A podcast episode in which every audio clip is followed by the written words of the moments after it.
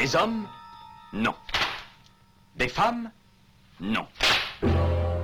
Des robots Non. Des surhommes Implacables. Insaisissables. Invincibles. Insensibles. Aux ordres d'une super organisation criminelle.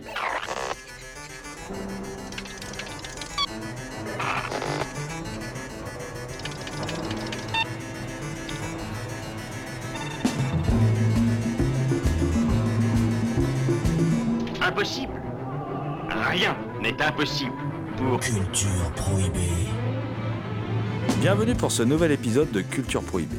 Culture Prohibée, c'est l'émission hebdomadaire de la culture planète du Ciboulot, coproduite par Radiographite, graphite.net et animée par l'équipe des films de la Gorgone, lesfilmsdelagorgone.fr. Culture Prohibée, c'est aussi un profil Facebook et un podcast disponible sur différentes plateformes. Tous les détails sont sur le blog de l'émission culture-prohibée.blogspot.com. Allez, à nous deux.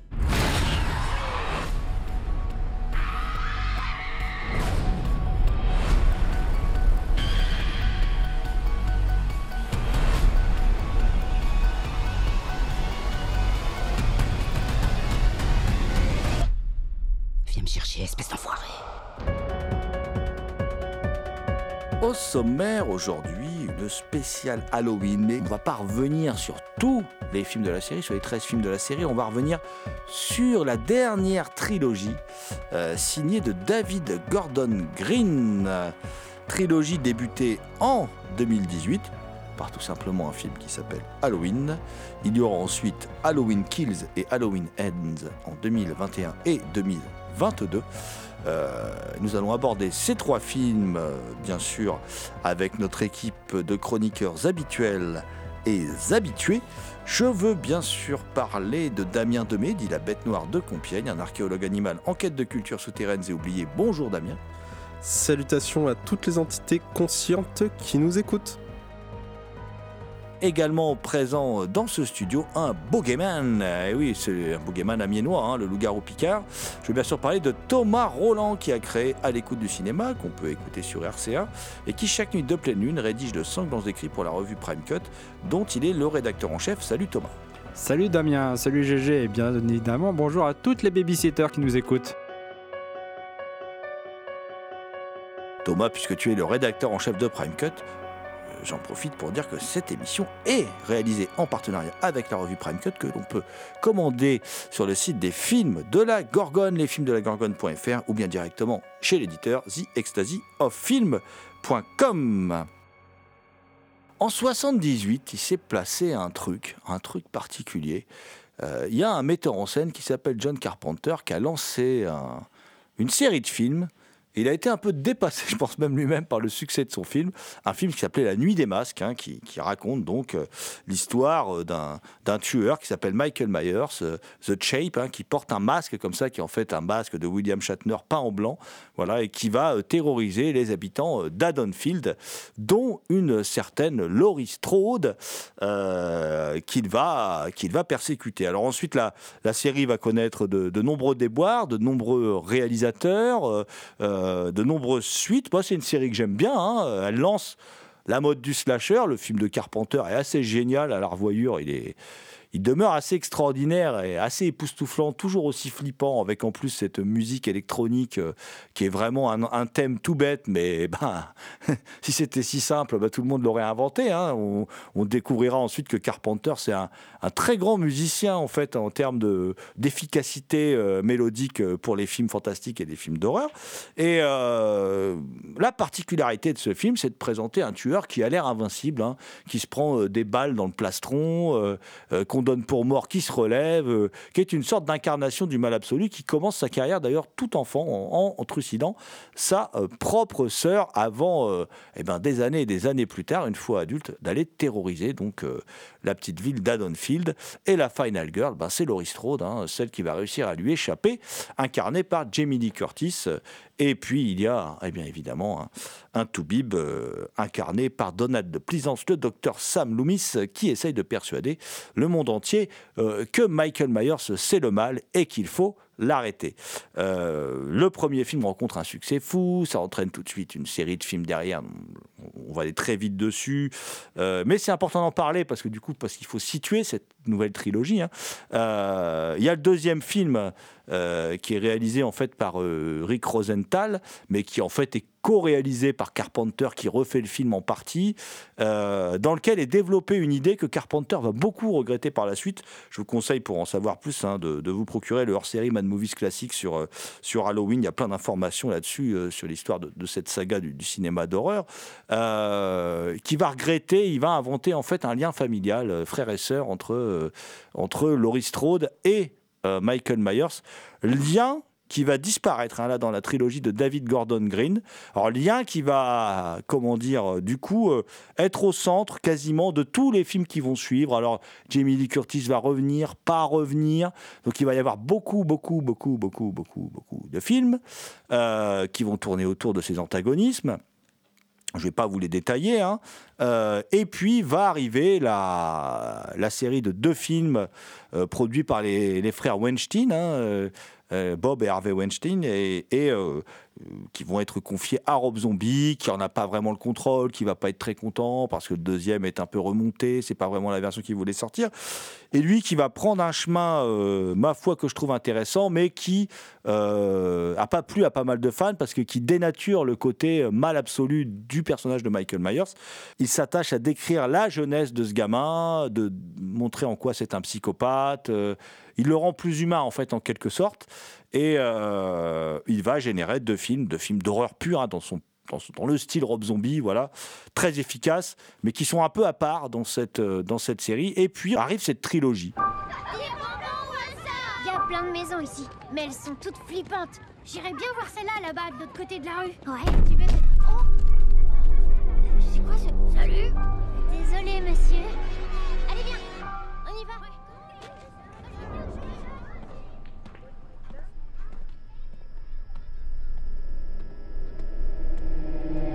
Y a 40 ans, la nuit d'Halloween, Michael Myers a assassiné trois personnes. Après cette horrible nuit, il est retourné en hôpital psychiatrique et il en est plus sorti.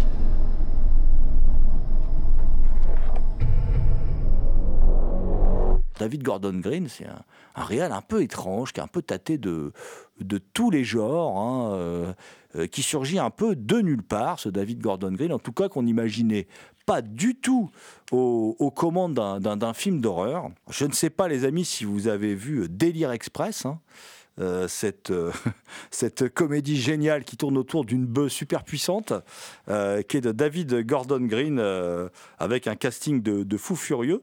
Euh, ou si vous avez vu Joe, film noir avec Nicolas Cage, euh, adapté d'un très bon bouquin d'ailleurs, euh, qui, est, voilà, qui est- sont cer- certainement ses deux meilleurs films. Après, il a une filmo assez fournie, mais surtout, ce qui étonne, parce que c'est un indépendant, David Gordon Green, hein, c'est euh, son côté, euh, dans le bon sens du terme, très versatile. C'est-à-dire euh, capable de, s'intéresser à de l'horreur, à de la comédie, à... des trucs totalement loupés dans sa filmo, mais il y a toujours des tentatives intéressantes d'aller fricoter avec tous les genres.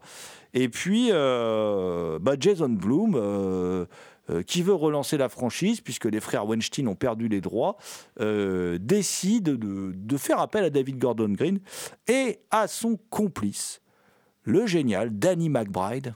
Comment ça, vous ne connaissez pas euh, Danny McBride. Alors Danny McBride, c'est ce, ce mec avec une tête de beauf, ce petit collier de moustache là, cette sorte de cette sorte de gros de gros balèze gras du bide qui a euh, fréquenté, euh, qui a que de très bonnes fréquentations, hein, qui a fait quelques trucs bien sympathiques avec euh, le génial Will Ferrell, voilà, qui est un aussi étonnamment que ça puisse paraître, qui est en fait une grande figure de la comédie américaine. Cette comédie euh, complètement barrée. Il a par exemple fait euh, cette, euh, comment dire, cette série de géniales Vice Principals avec euh, euh, l'acteur qui jouait euh, Chen Vandrel, que Thomas tu aimes beaucoup, puisque tu l'aimes beaucoup dans Les Huit Salopards, Walton Goggins, où il campe avec Walton Goggins, deux vice-principaux d'un lycée qui veulent devenir principaux à la place de la principale. Ça donne lieu à une série complètement délirante, euh, voilà, très trash, très méchante. Et puis surtout, il a créé, il est dans, dans Délire Express, hein, mais il, il- a créé un personnage absolument, absolument génial qui est euh, pour une série HBO, qui est un baseballeur, euh, comment euh, infect, un type imbu de sa propre personne, pour la série Eastbound and Down, qui, est une série qui va, que, que moi je trouve géniale. Beaucoup beaucoup n'ont pas accroché à la série et cette série HBO parce que c'est une série euh, où le personnage principal est antipathique, mais en même temps il est touchant. Enfin, c'est Danny McBride. Et Danny McBride a toujours déclaré son amour aux films fantastiques, aux films d'horreur, à tel point d'ailleurs qu'il finit par être invité à jouer un, pilote dans Alien Covenant, euh, parce qu'il qu'il est quand même pris au sérieux visiblement quand il discute fantastique et horreur euh, avec des mecs comme Ridley Scott. On se rend compte que c'est un type qui connaît son sujet. Voilà. Donc les deux hommes s'associent et ils vont nous pondre, euh, eh bien, euh, assez étonnamment, hein, ils vont nous pondre un scénario. David Gordon Green, Danny McBride, après il y a Jeff Fradley qui va mettre sa petite patte dessus, euh, qu'ils décident de situer après le premier film de Carpenter, mais longtemps après. Voilà. C'est-à-dire que ça se passe des années, des années, en fait, ça se passe 40 ans plus tard. Exactement, hein, on est, c'est- le film est de 2018, l'original était de 78, on a pris 40 ans, voilà, et on, se retrouve en 2018 euh, dans, le, dans un monde où Laurie Strode vit toujours, euh, elle vit euh, cloîtrée euh, chez elle en attendant l'éventuel retour de Michael Myers. Elle n'est pas la sœur de Michael Myers, contrairement à ce qui a été développé dans, dans toute la série qui a, précédé, dans tous les films qui ont précédé. Elle est par contre sa némésis, son ennemi juré, hein, voilà, mais elle n'est pas sa sœur. Et elle attend chez elle, armée jusqu'aux dents, surentraînée. elle fait vivre d'ailleurs un véritable enfer à sa propre fille et à sa petite fille hein, qui, qui vivent avec elle. Et puis il se trouve qu'il y a une équipe de, de podcasteurs britanniques qui décident d'aller faire un, reportage euh, sur le massacre de Myers en 78, qui vont aller un peu nous l'énerver hein, euh, à l'asile, euh, le petit Michael Myers, ils vont aller nous l'énerver. Et bah, il se trouve qu'il va y avoir, évidemment, il y a un transfert, et Michael Myers va profiter de ce transfert d'un lieu à un autre pour s'évader et retourner à Haddonfield pour se venger de Laurie Strode.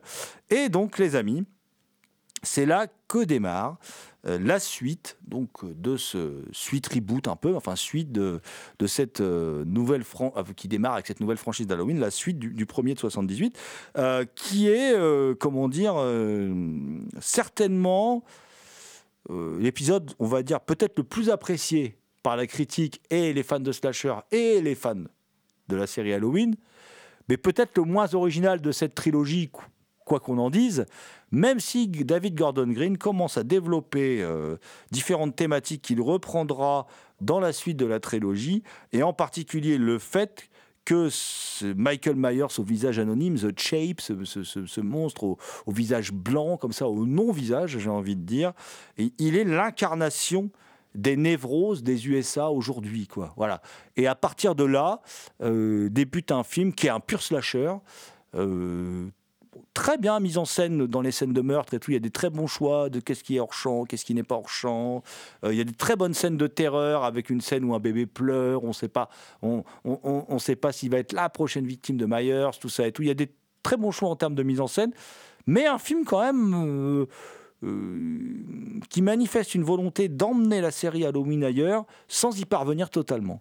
L'introduction est extrêmement euh, prenante. Je trouve qu'elle nous met bien dans, le thème. euh, L'ouverture sur l'asile, euh, Michael Dedo, la sortie du masque, la musique iconique qui se lance. euh, moi, je suis rentré dans le film. euh, J'étais totalement dans le film. J'en suis sorti quand même euh, assez vite. Comme tu l'as dit, c'est quand même le meilleur des trois, mais on parlera des, des deux autres ensuite. Il a eu un énorme succès que à l'époque j'avais pas compris parce que quand j'avais regardé, je l'avais pas aimé. En le revoyant, euh, je l'ai trouvé vraiment bien. J'ai plein de problèmes avec le film. Je pense que c'est un. Bah, déjà, c'est un, une suite. Enfin, c'est la troisième chronologie euh, Halloween, après la succession de films qu'on a eu, plus la version de Rob Zombie dont, que tu as évoqué, Jérôme, et celle-ci qui arrive, qui est, dont on parle en trilogie, vu que Green a fait les trois films et qui intègre le tout premier film. Du coup, euh, c'est un peu une, c'est un peu un corps de Frankenstein au niveau de de la compréhension du, du truc. Et en fait, ce film débarque un peu comme un comme une suite du premier qui reprend beaucoup d'éléments. On est proche d'un remake, mais qui arrive à, quand même intégrer euh, quelques éléments euh, vraiment bien pensés, ce qui évite de nous faire tomber dans un, Star Wars 7 qui reprend juste des éléments à l'identique et garde euh, le même développement de l'histoire. Je trouve très critique envers les journalistes, ceux qui sont présentés et mis en avant, non issus des grands médias et qui sont prêts à payer pour avoir l'affaire. Euh, de manière générale, je trouve Green assez euh, méchant avec la, la plupart, euh, la plupart des corps de métier où au départ les journalistes cherchent la compassion de Michael et essayent de le comprendre, qu'il y a un truc qui est beaucoup venu dans les films d'horreur qui étaient des suites ou des remakes où on essayait de comprendre le méchant, sauf qu'avec ce film il fait un truc que les gens avaient oublié, c'est qu'au final, on, s'en fout légèrement la plupart du temps des, motivations des personnages dans les slashers, vu que c'est plus ce qu'ils représentent qui est important et non euh, ce qu'ils font. Et c'est un film euh, qui est là pour aller, euh, quelque part. Hein. le premier meurtre, c'est celui d'un enfant.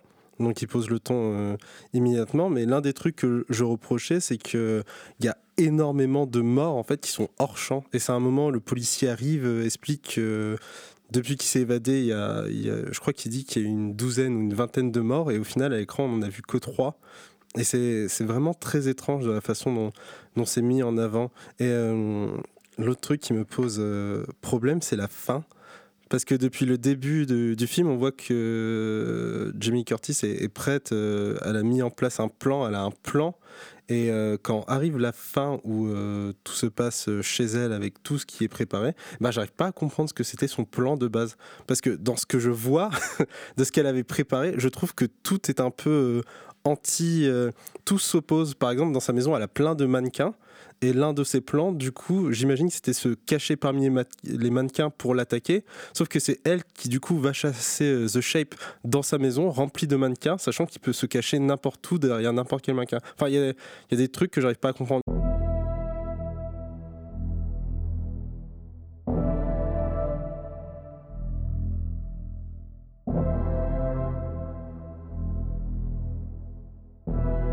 Vous écoutez Culture Prohibée spéciale Halloween.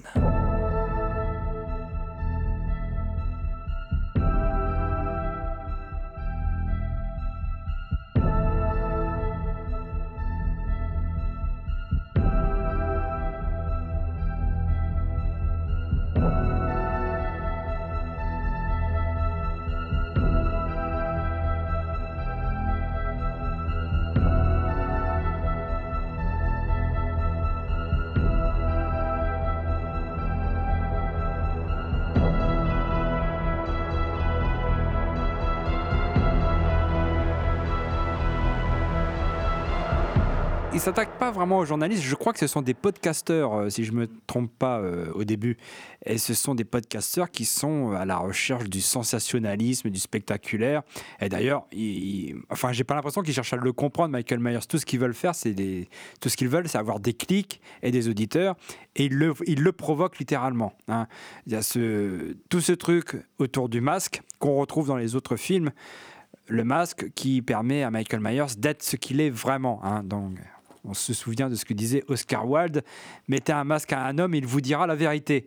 C'est un peu ce qui se passe là avec Michael Myers. Dès le premier épisode, son premier meurtre, il est masqué. Hein. D'ailleurs, c'est le, fameux plan subjectif où on, à travers les yeux du masque là, qui est, complètement irréaliste, mais on s'en fout. Hein. Euh, euh, il y a aussi par rapport à ce que tu dis sur le fait qu'on voit pas les meurtres, etc. Il y a aussi ça, c'est de l'ordre de la rumeur qu'on retrouve aussi dans les autres films, notamment le troisième. L'ordre de la rumeur, et puis aussi on, ne sait pas si c'est vrai ou pas en fait. Ça fait partie de, de tout ce qu'on peut entendre aujourd'hui. Par exemple, en France, c'est les musulmans, c'est les islamismes. Enfin, cette confusion qui est entre musulmans et islamisme. On a entendu ceci, mais en fait, c'est la même info qui est répétée à l'infini, à l'infini, à l'infini. Et du coup, on a l'impression que le pays est en guerre. Mais non, en fait, c'est un événement qui a eu lieu, qui est répété sur une chaîne, sur une autre, à la radio, sur notre radio, et ainsi de suite. Et là, je pense que c'est un peu le même truc. C'est ce, sentiment de paranoïa dont parle la, petite fille de, de, de, Laurie Strode euh, qui envahit les, les États-Unis. C'est le mal approche. Est-ce que c'est vrai Est-ce que c'est pas vrai? Mais les gens préfèrent, euh, euh, préfèrent avoir peur, en fait. Et c'est ce dont parlent les trois films sur la peur, la, la peur qui envahit les États-Unis par rapport aux rumeurs, par rapport ce qui est vrai, ce qui n'est pas vrai, euh, les fake news, etc. Chose importante, hein, ça je ne l'ai pas dit, mais John Carpenter est de retour à la musique. Il n'est pas tout seul, mais de retour à la musique et il valide le film, lui. hein. C'est-à-dire que le, film lui plaît. euh, parce que Carpenter n'a pas toujours été tendre, hein, y compris avec lui-même, euh, par rapport au, sort qui a été fait à la série Halloween.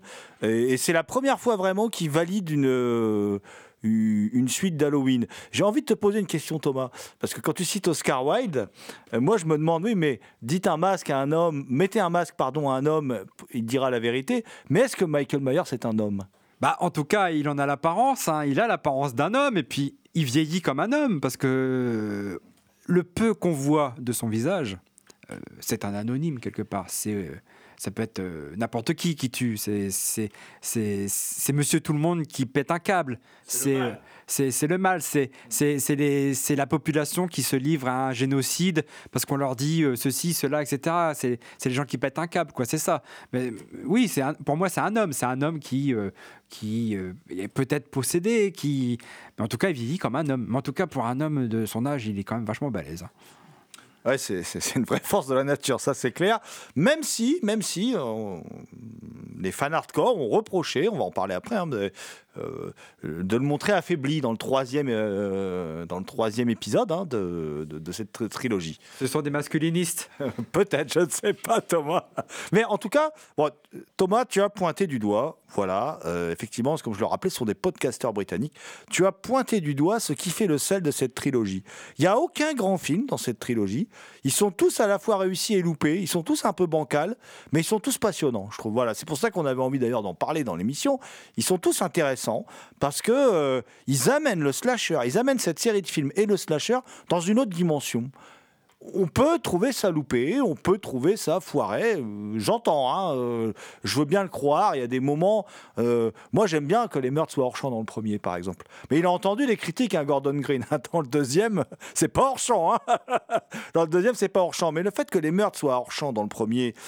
Euh, ça renforce pour moi le suspense, la terreur, et puis surtout, il y a un meurtre très très hardcore qui lui n'est pas hors champ. Les meurtres sont en plan séquence aussi, ils sont pas euh, découpés. euh, c'est vachement intéressant. Enfin, il, fait- il teste des trucs. On a tout le temps l'impression qu'il teste dans les trois films, qu'il teste des trucs, voilà. Et effectivement, alors celui-là, c'est le moins politique peut-être des trois, mais tu as raison, Thomas. Il y a cet aspect. Alors, il va y avoir des modes. hein. on va dire que c'est des Roms qui enlèvent les enfants devant les écoles à certaines périodes. À d'autres modes, à d'autres moments, on va dire aussi que euh, aux États-Unis, euh, des, comment dire, des, politiciens derrière des pizzas font partie d'un réseau pédophile. euh, J'invente rien. hein, tout ça est réel. hein, ça a vraiment circulé chez les Quanon et tout ça. Voilà.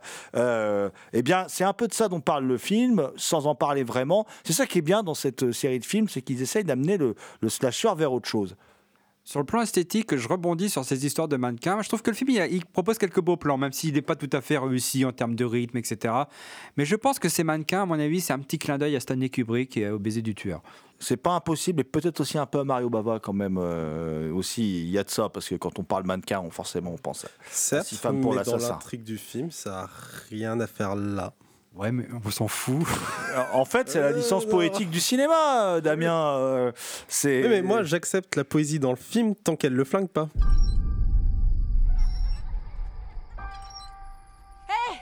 Qu'est-ce que vous faites là, toutes les deux C'est Halloween, on a fait le tour du quartier. Vous êtes toutes seules? Il y a un mec chelou avec un masque blanc qui arrête pas Où de. est-il? D'essayer de jouer à cache-cache avec nous, il croit. Où vous l'avez vu, ce type?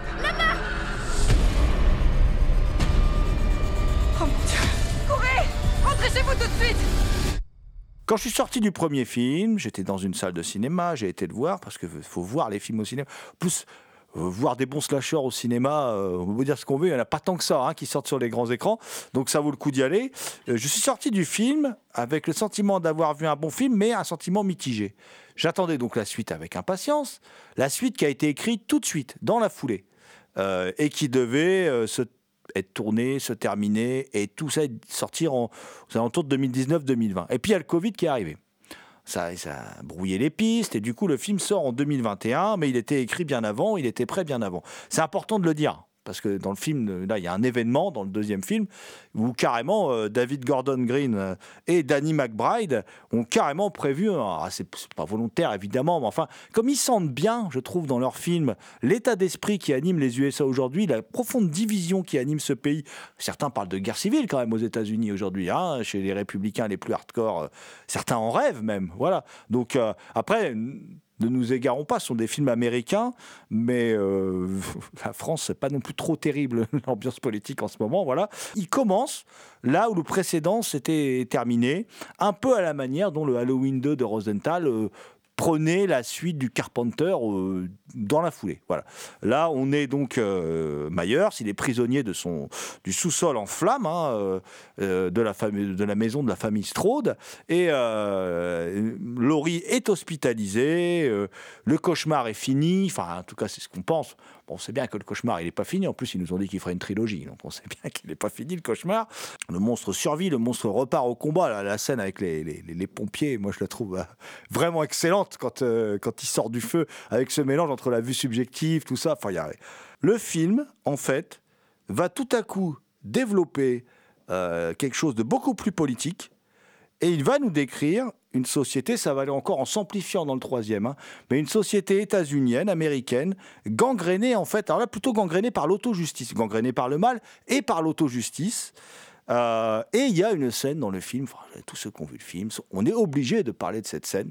Il y a une scène qui se passe dans l'hôpital où est Laurie Strode, et à un moment, il y a un bouc émissaire qui est, qui est désigné euh, comme étant euh, Myers, et on va pousser un pauvre homme à la mort. Et euh, toute la foule va se déchaîner, les flics vont rien maîtriser, euh, euh, toute la foule va se déchaîner et la foule va se décider à, comment dire, à s'en prendre à cet homme, ce pauvre homme qui est en fait un, demeuré, qui est un pauvre homme, voilà, et qui va, qui va finir par en mourir. Et cette scène, cette scène, alors c'est un truc qui a frappé, elle le dit tout le temps en interview, euh, Jamie Lee Curtis, mais c'est euh, c'est l'attaque du Capitole avant. quoi. Ils l'ont écrit avant. C'est une métaphore, hein, évidemment, hein, de tout ça, mais c'est très révélateur, en fait. Je trouve qu'ils ont perçu quelque chose de ce que sont devenus les États-Unis. Ils ont capté quelque chose de, de ce que sont les États-Unis, les, scénaristes. Euh, et, et, et, et, derrière ça, il y a cet aspect-là politique. Puis, il faut pas oublier que le deuxième, par contre, on est presque dans un film bis parce qu'il va confronter. Il y a un petit côté méta dans celui-là où il y a toute une partie euh, des gens qui ont déjà été confrontés à Myers qui vont se mettre à l'affronter. Et euh, euh, bon, ça va pas bien se passer parce que Myers, c'est les coriaces hein, quand même, mais qui vont se mettre à l'affronter dans une série de, de, scènes assez jouissives avec des meurtres assez dégueulasse quand même.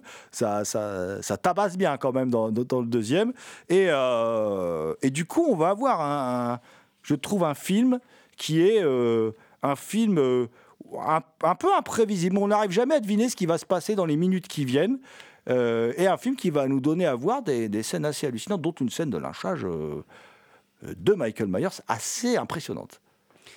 Par rapport à ce que tu disais sur le fait qu'ils avaient quelque part euh, cette prévoyance de l'attaque du Capitole avec cette scène de, lynchage dans l'hôpital, on peut aussi voir dans la figure de Michael Myers, qui incarne le mal, hein, qui incarne l'intolérance, qui incarne tout ça, euh, une figure de, l'Amérique de Trump. Hein, euh, parce que la majeure partie de ces victimes, ce sont des gens qu'on désigne sous le nom de minorités visibles. Par exemple, il y a un couple mixte, donc une femme noire, un homme blanc, qui qui, sont massacrés. Il y a un couple de noirs, et là, là il y a encore une ironie, parce que c'est un couple de noirs, euh, lui, il joue le docteur, elle, elle joue l'infirmière, mais en fait, c'est elle qui est la docteur et c'est lui qui est l'infirmier. Donc il y a une ironie là, il faut que la femme noire soit forcément en dessous de l'homme. Donc il y, a, ce petit clin d'œil ironique. Et il y a aussi euh, le couple d'homosexuels. C'est un peu toute cette population que ne peut pas supporter euh, l'extrême droite américaine. l'extrême pas que l'extrême droite américaine, l'extrême droite en général. Hein. Et donc il y, a donc ce discours évidemment politique. Et effectivement, le film est très violent. Hein. Les, deux homos là, ils prennent cher, hein, par exemple. La scène du meurtre des homosexuels, déjà, elle est géniale. Parce que elle s'étire sur la longueur. Il y a un suspense incroyable dans cette scène. Bon, on sait qu'ils vont y passer, mais on ne sait pas comment, on ne sait pas où il va arriver. C'est vraiment euh, super bien mis en scène avec un très bon jeu avec le hors-champ. Moi, je trouve que c'est un réalisateur qui utilise bien le hors-champ. Il aime bien Tourneur. On le voit dans le troisième film. hein. Il aime bien Tourneur, il aime bien Fritz Lang. Ça, je, je crois qu'il a ces références-là bien en tête.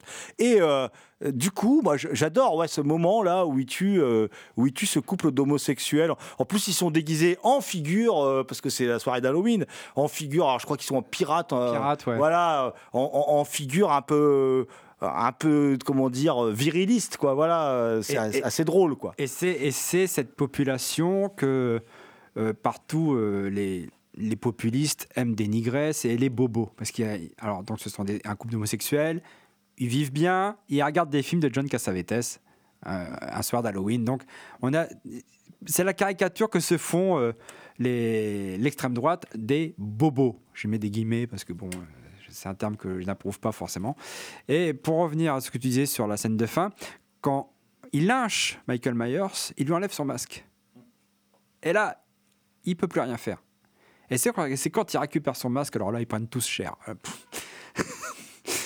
Et ça rejoint ce que je disais, hein, mettez un masque à un homme et il vous dira la vérité. Bon là, il dit pas la vérité, il, il est ce qu'il est vraiment, quoi. C'est-à-dire une brute, une brute euh, sans pitié euh, qui massacre tout le monde. J'ai pas compris, on va dire, le film de la même façon que vous, parce que autant dans le premier film, tu as des plans séquences pour les meurtres, mais c'est des meurtres assez euh, rapides, contrairement à ceux du 2, où justement, parmi les victimes, tu as des minorités, et tu as un truc qui est ultra bizarre, c'est que c'est des meurtres qui prennent du temps, mais qui gagnent aussi en esthétique. Par exemple, la scène euh, d'introduction dans la cuisine est vachement particulière, parce que là où Michael Myers tuait, euh, bah, comme il pouvait, mais tuait dans une certaine immédiateté.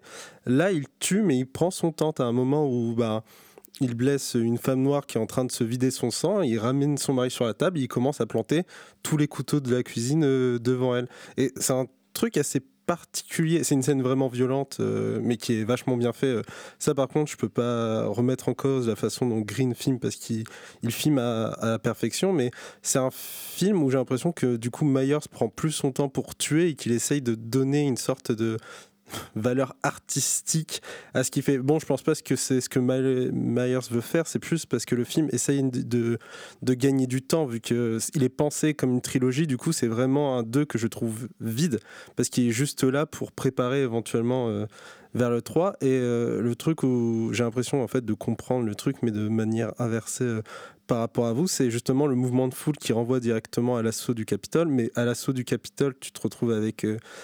on va dire des Quenon, des personnes qui sont anti-vaccins, t'as un boulia de personnes euh, anti-système, pas que, hein, mais en grande majorité, euh, c'est ce qu'on voit avec les arrestations du FBI. Et ici, tu te retrouves avec une foule, avec en effet la police qui ne peut pas gérer, mais les personnes qui chargent la personne, ce sont des infirmiers, ce sont des docteurs, ce sont des personnes qui ont été victimes des violences. Et en gros, tu te retrouves dans une scène qui, bah, à l'époque où il écrit doit être normal, mais avec le recul, euh, avec le recul bizarre parce que tu te retrouves finalement avec, euh, on va dire, euh, ce groupe qui est censé euh, représenter entre guillemets l'intelligentsia, donc des personnes qui sont différents, on va dire, démocrates. Ouais, je fais des grosses grosses parenthèses et tout, qui se retrouvent à participer au lynchage. Et je trouve que t'es pas dans l'idée finalement de, de la peur qui se répand, mais tu l'as fait basculer de ton par rapport à ce qui se passe aux États-Unis. C'est pour ça que j'ai un problème avec sa filmographie. Et je trouve ça intéressant parce que contrairement à vous, je trouve pas que le tueur justement euh, incarne, on va dire, euh, des idées à la Trump en tuant euh, les minorités. J'ai plutôt l'impression que c'est le film qui l'incarne plus que le tueur en soi.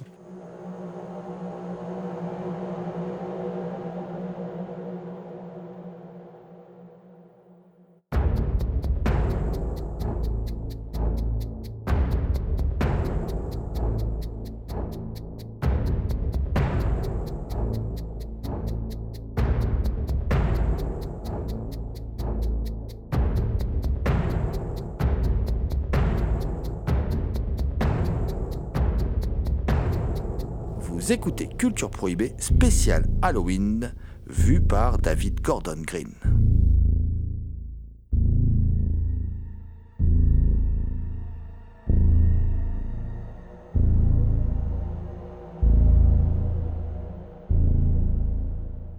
La scène, elle est écrite avant hein, l'attaque du Capitole. hein. Ils n'ont pas volonté euh, euh, de, faire un truc. euh, eux, ils, eux, ils sont plutôt à mon avis, ils sont plutôt chez Tourneur, justement. Euh, ils sont plutôt sur Fury. Ils sont plutôt sur M. Le Maudit aussi, Fritz Lang et tout ça. Sur le comportement des foules, des masses. Je sais pas, ils sont peut-être un peu sur The Intruder de Corman, mais je le sens pas comme ça.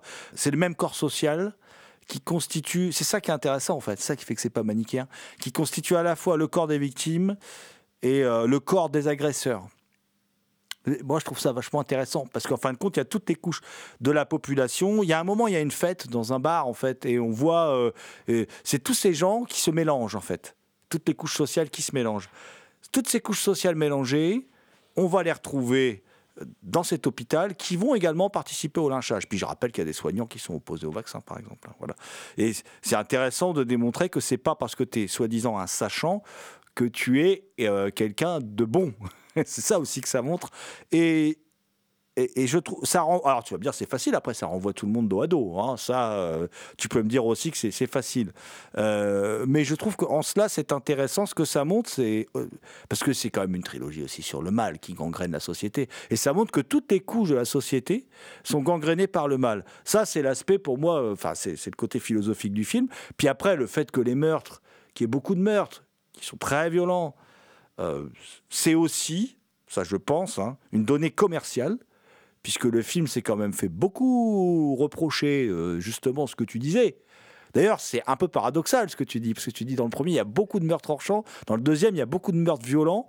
Euh, c'est l'un ou l'autre. Mais là, là, tu vois ce que je veux dire? Pas l'un ou l'autre. Euh, mais, et, et, euh, non, mais pour eux, c'est l'un ou l'autre. Parce que quand.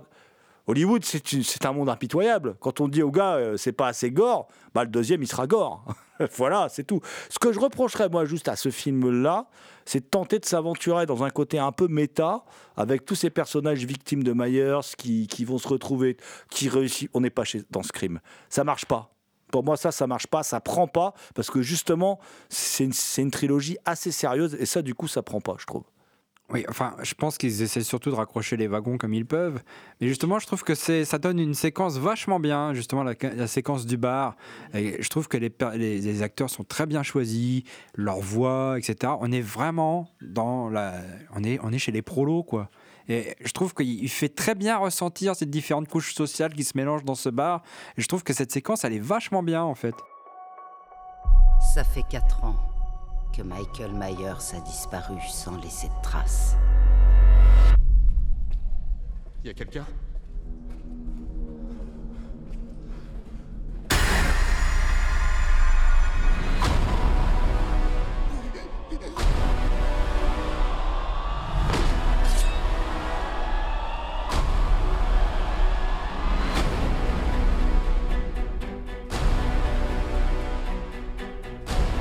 J'étais sûr de l'avoir vu. Il m'observait. Tu fais semblant d'être passé à autre chose, mais t'es obsédé par la mort. Qu'est-ce que vous ferez quand Michael reviendra pour vous tuer? Parce qu'il va revenir. Mais cette fois, quelque chose a changé. Il est encore plus dangereux. D'abord, ce que vous me dites tous les deux, là, ça me fait réfléchir qu'en fait, euh, il, est balèze pour commencer ses films, en fait. Euh, ses, premières parties des, deux premiers films sont extra, et alors là, il atteint le summum dans le troisième, parce que... Alors, il atteint le summum, ça dépend pour qui, parce que, évidemment, euh, il y en a qui vont pas être contents du tout, parce que moi, je me demandais si je m'étais trompé de salle. je me dis, mais je suis vraiment en train de voir Halloween, là, quand j'ai été voir euh, Halloween Ends. Euh, bon, d'ailleurs, les Québécois l'ont appelé Halloween prend fin. Ils auraient peut-être pas dû, parce que Jason Bloom se cache pas qu'il va repartir encore derrière pour des prochains Halloween, mais plus avec la même équipe. Avec un nouvel arc narratif, très certainement, et tout. Euh, Bon, je vais être obligé un peu de, comme on dit aujourd'hui, de spoiler, hein, de divulgacher, voilà, euh, puisque, euh, eh bien, la, il ne reste plus de vivants euh, dans ce troisième épisode de- d'Halloween, Halloween Ends, euh, que Jamie Lee Curtis et sa petite fille, donc incarnée par Andy Matichak. euh, et, le flic, oui, le, flic, le vieux flic amoureux de, Jamie Lee Curtis. Mais, euh, le, comment dire, la fille de Jamie Lee Curtis et donc la mère d'Andy Matichak n'est plus de ce monde. On ne vous dit pas comment, ça se passe dans le deuxième, il faut regarder. Voilà, dans une belle scène d'ailleurs. Et là, dans ce troisième film, on a l'un des films les plus originaux. Alors quand je disais que le précédent était imprévisible, alors celui-là, il est euh, totalement imprévisible. Avant de rentrer dans la salle, j'imaginais pas du tout que j'allais voir un, film comme ça. Euh, les trois premiers quarts d'heure sont vraiment, euh, on est dans un autre univers. On a euh, un étudiant qui est campé par Rowan Campbell. Rowan Campbell qui est un acteur intéressant parce qu'il a un physique intéressant. Il, a le physique du rôle, il a le physique de l'emploi, il est à la fois charmant, effrayant, il a une tête de premier de la classe, mais aussi une tête de psychopathe met. Un drôle de, personnage. Euh, jeune étudiant brillant, promis un bel avenir, euh, qui garde un gamin, il fait de babysitter, et puis un accident, un drame, le gamin meurt. Voilà. Et il devient une sorte de pestiféré. Tout son avenir est foutu en l'air, ses grandes études, il devient une sorte de pestiféré dans la ville d'Adonfield. En parallèle, on nous montre que si ça fait, je crois que ça fait 4 ans là que, euh, que, le que Michael Myers a disparu, je crois qu'il y, a 4 ans entre les deux films, euh, on nous montre que le personnage, bon, que Myers n'est plus là, mais que le mal a gangréné la ville. Que le mal est toujours là, qu'il y a eu des morts, qu'il y a eu. Enfin, il s'est passé des choses horribles dans la ville, et que le mal a, a gangréné la ville. Et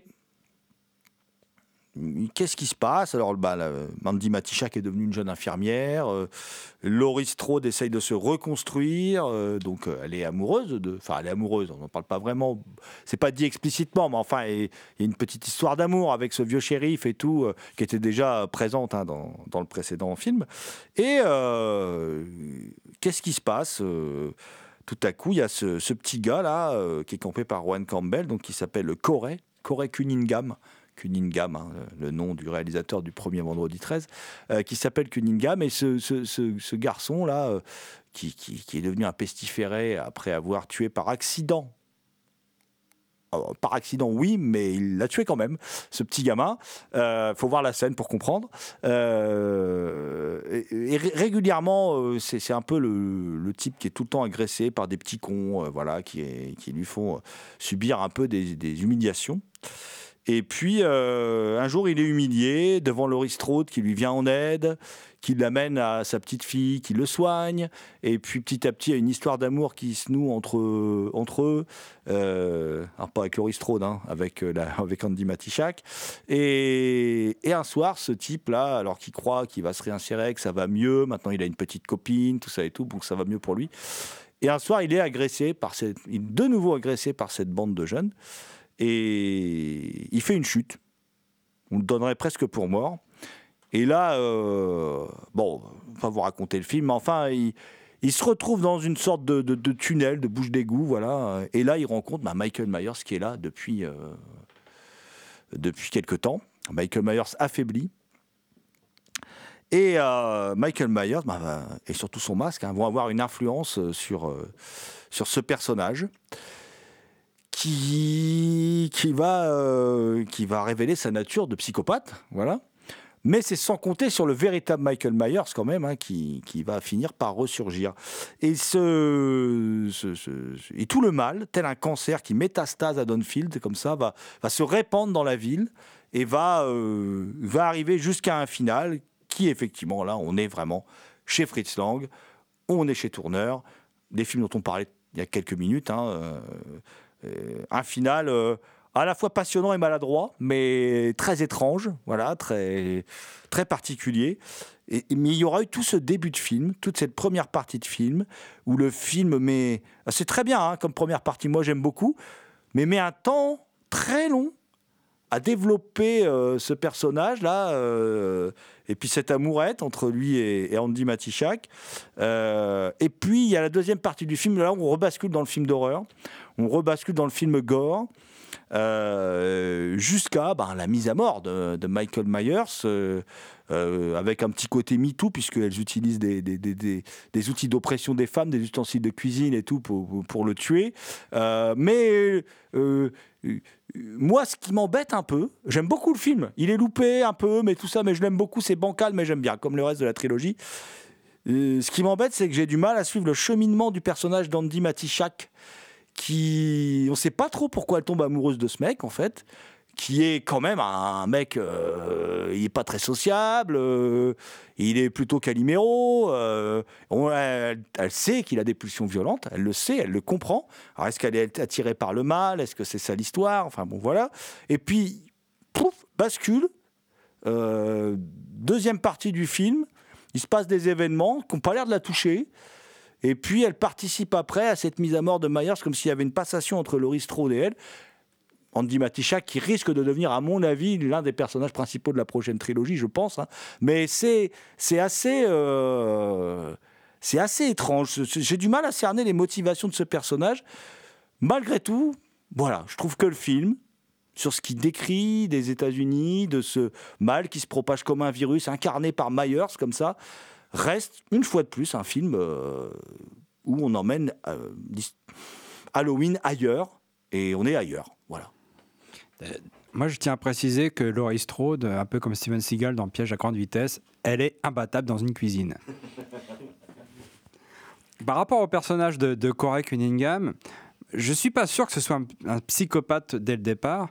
Je pense qu'il, je pense qu'il devient ce qu'on, ce que les gens, que la société ce que la société a l'image de lui. C'est- très languien comme, euh, comme thématique. hein. Et tout le premier, cette fascination pour le mal, euh, cette frontière entre le bien et le mal, c'est très Friedkin aussi. hein. Euh, D'ailleurs, Friedkin a interviewé euh, Lang, c'est pas par hasard. La, la- la- la thématique de la culpabilité euh, traverse le- ces deux, euh, leurs deux filmographies. Euh, c'est vrai que cette histoire d'amour est un peu bancale parce que Bon, il y, a- le fait que Laurie Strode et sa fille sont aussi des pestiférés, parce qu'elles sont tenues pour responsables de tout ce qui s'est passé à à depuis le retour euh, de Michael Myers, etc. Donc, quelque part, il y a, peut-être ce, ce- cette reconnaissance de l'un vers l'autre, etc. Mais euh, effectivement, il y a. C'est vrai que vers la fin, alors qu'elle sait que il a fait des conneries, enfin quand je dis des conneries, c'est un euphémisme, hein. Euh, elle n'est pas claire non plus, quoi. Enfin, c'est pas clair. Euh, C'est au niveau de l'écriture, c'est vrai que c'est- bancal. Mais je trouve qu'à la fin, il y a des très bonnes choses. hein. Moi, le coup de la radio, ça me fait hurler de rire. Mais je trouve qu'il y, a des- il y a des très bonnes choses et euh, bon, il y a des petits clins d'œil. Pour moi, le Clodo, c'est un clin d'œil au Prince des Ténèbres. Euh, la séquence quand, il, quand Corey remet le masque, bah, pour moi, il y a du Christine là-dedans. euh, tout un, clin d'œil à la filmographie de John Carpenter, notamment l'extrait de The Thing au début hein, qu'on voit. hein. Euh, et, moi, c'est vrai que je trouve que le début, ce prologue, il est, excellent. C'est vrai que il, il ne joue pas sur le fait que c'est Michael Myers qui revient, etc. Moi, je trouve que c'est celui que je préfère des trois en fait, hein. parce qu'il est plus original. Je trouve qu'il a plus d'ambition au niveau des thématiques, au niveau du fond. Après, il est bancal, oui, c'est vrai, mais je trouve, moi, c'est celui que je préfère. Je suis d'accord, Thomas, c'est aussi celui que je préfère, puisque euh, c'est c'est un film qui a une qualité que n'ont plus beaucoup de films aujourd'hui, parce que c'est quand même un film calibré, c'est un film pour faire des entrées. On ne sait jamais ce qui va se passer dans ce film. Ça, c'est quand même quelque chose d'extraordinaire. On regarde un film, on ne sait pas à quoi s'attendre pour la scène suivante. Alors que pourtant, c'était calibré. hein. Il y a Michael Myers, il est là, et puis c'est Laurie Strode qui est de l'autre côté, puis il y a la bagarre, quoi. Normalement, c'est tout, quoi. Il y a aussi un truc, c'est que le premier masque que remet Corey, c'est un masque de clown, comme Michael Myers quand il tue sa sœur. Ouais, exactement, dans le film de 78, ouais.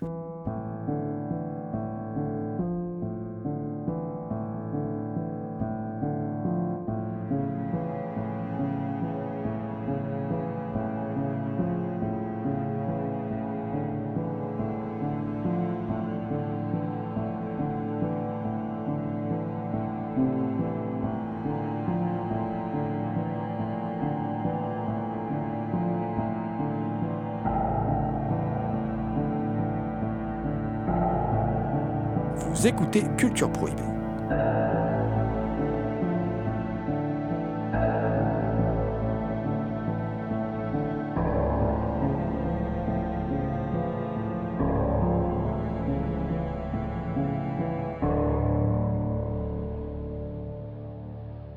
Le deuxième film, comme j'ai dit, moi je l'ai vu comme un film qui essaie de gagner du temps avant d'arriver au 3 et que le 3 s'ouvre sur une partie prologue. Je sais pas combien de temps fait le film, il doit faire 1h50, mais durant une heure on a juste euh, le prologue. Prologue qui est très intéressant, que j'ai beaucoup aimé. Mais que en troisième film d'Halloween, j'aurais pas mis là. J'aurais plutôt mis en deux, justement, pour euh, éviter de reprendre juste derrière, pour essayer de, gagner du temps. Mais il, est, très particulier. Il est L'introduction est extrêmement audacieuse. Comme tu disais, Jérôme, euh, alors moi, je pourrais pas dire s'il est bon ou, pas, mais elle est d'une audace que je respecte. Euh, film qui s'ouvre d'ailleurs sur Toccata en fugue, en fugue de Bach, qui est l'introduction de Dracula. Du coup, on retrouve un peu cette thématique de film de monstres et d'héritage euh, horrifique. Alors, l'histoire est étrange. Il m'a un peu fait penser euh, au troisième film Halloween, euh, La saison des sorcières ou Le masque des sorcières, où tu n'as pas Myers, vu que c'est un film qui part un peu en autologie comme ce que voulait Carpenter de base. Et si tu te retrouves avec du coup un, Halloween Heads où Myers c'est vraiment secondaire à l'histoire. Alors on explique que depuis qu'il a fait ses crimes, il y a une augmentation de criminalité euh, dans la ville, uniquement dans la ville, du coup euh, pas de, manière qui se répand. Et tu as des, thématiques que j'aime beaucoup à l'intérieur du film. J'arrive pas à me placer euh, justement sur la façon dont Cory, devient le, le tueur parce que j'arrive pas à savoir s'il y a ce côté on l'harcèle, du coup il veut se venger de ses agresseurs et il devient le tueur un peu de ce qu'on a dans les euh, ce qu'ils ont aux États-Unis dans les dans les tueries de masse euh, dans les écoles où c'est des personnes souvent harcelées qui vont finalement venir se venger. Ou est-ce que tu as ce truc un peu pervers de se dire bah d'ancrer le truc dans le fait que c'est les, c'est les victimes, enfin tu retrouves ce que, ce que vous disiez, c'est les victimes qui deviennent finalement euh, les agresseurs, mais pour ce personnage-là, c'est, c'est assez euh, particulier parce que ce qui le fait passer du tueur, c'est vraiment, j'ai l'impression, la, la rencontre avec euh, Michael parce qu'il tombe du pont. C'est Michael qui vient le chercher sous le pont, qui le ramène dans son antre, et ensuite tu as cette relation bizarre où on ne sait pas pourquoi il est allé le chercher, au final, il se retrouve là. Il tombe du pont, il est donné pour mort, il revient à la vie. Et c'est un autre homme. Et, et effectivement, parce que ça, ça me paraît assez évident quand même, hein, il est laissé pour mort. hein, et ses agresseurs s'en vont. Euh, il pensait pas aller aussi loin. C'est un accident aussi, hein, quelque part. Un accident qui évoque la manière dont le gamin est mort au début du film. hein, voilà. Et euh, effectivement, il renaît. Il renaît à la vie quelque part. Euh, par contre, euh, moi, je, comprends complètement, enfin, euh, ce que disait aussi Thomas tout à l'heure, hein, c'est euh, c'est la, pression sociétale. Il devient ce qu'on attend de lui. Moi, je, le vois comme ça, en fait. Il, ce Corée, à la base, c'était un bon gars, quoi. Et puis, il lui arrive cet accident. Et puis, alors oui, il a eu une pulsion aussi hein, au moment de l'accident. Donc, le réalisateur entretient cette ambiguïté, hein, évidemment, mais néanmoins, euh, sans cette agression, c'est de l'agression que découle tout. De l'agression découle la rencontre avec le clochard, découle la rencontre avec Myers, découle la rencontre avec le mal absolu. Donc là, à ce moment-là, on peut transmettre le virus du mal. Parce qu'il y a, un léger décalage entre le moment où le gamin se prend la porte dans la tronche, entre, entre le moment où les parents entrent et qui voient le gamin tomber. Alors, effectivement, il y a une ambiguïté. Et l'autre point du coup que j'aime beaucoup, c'est une phrase que dit le mari. De base, il croise euh, Cory alors qu'il allait quelque part. Cory qui vient de se décider à finalement euh, tuer des gens.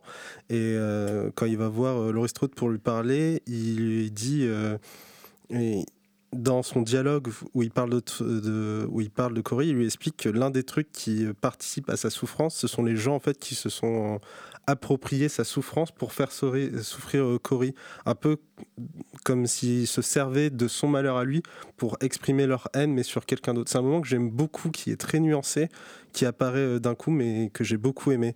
Et sinon, euh, bah, la fin du film est, alors, est totalement atroce de ce qu'elle dit des gens, même du shérif, du shérif qui est là depuis le début du film. C'est lui qui donne.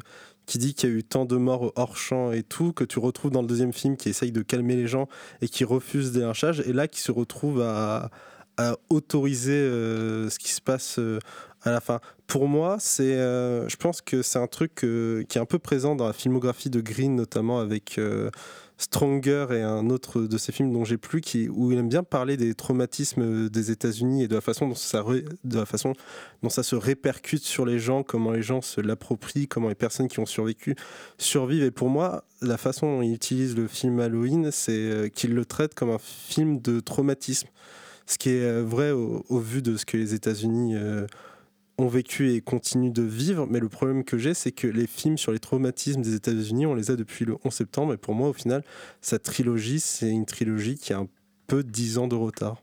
Bon, pour essayer de, de, de donner un avis euh, honnête sur cette trilogie de films, euh, je pense pas que non plus euh, Damien et Thomas vous me contredirez, mais j'ai envie de dire que c'est une trilogie qui a le mérite euh, d'essayer d'amener euh, le personnage de Michael Myers, la saga Halloween, vers quelque chose d'autre, de nouveau, de neuf, et qui, qui réussit par instant à y arriver, puis par moments qui réussit beaucoup moins, mais euh, qui a le mérite d'être un regard dans le cinéma d'horreur parmi les plus originaux que l'on ait vu ces dernières années.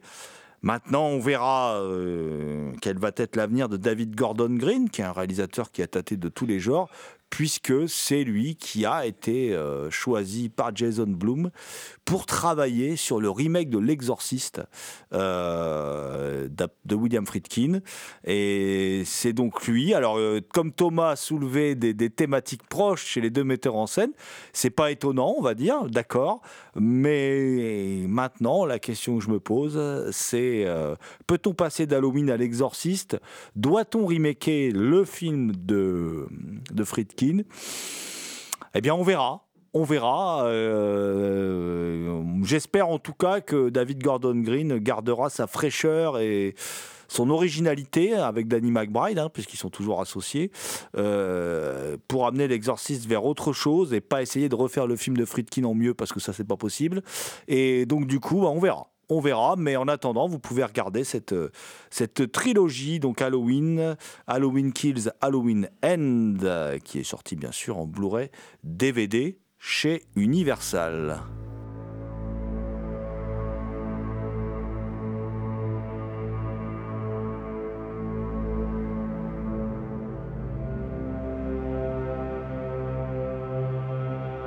C'était Culture Prohibée, une émission réalisée en partenariat avec les films de la Gorgone et la revue Prime Cut. Culture Prohibée est disponible en balado-diffusion sur différentes plateformes. Toutes les réponses à vos questions sont sur le profil Facebook et le blog de l'émission culture-prohibée.blogspot.com. Culture Prohibée était une émission préparée et animée par votre serviteur Jérôme Potier dit La Gorgone, assisté pour la programmation musicale d'Alexis dit Admiral Lee. Une émission animée avec Damien Demé dit La Bête Noire de Compiègne. Thomas Roland dit le loup-garou Picard, and the last but not the least. Je veux bien sûr parler de Léo à la technique. Salut les gens, à la prochaine.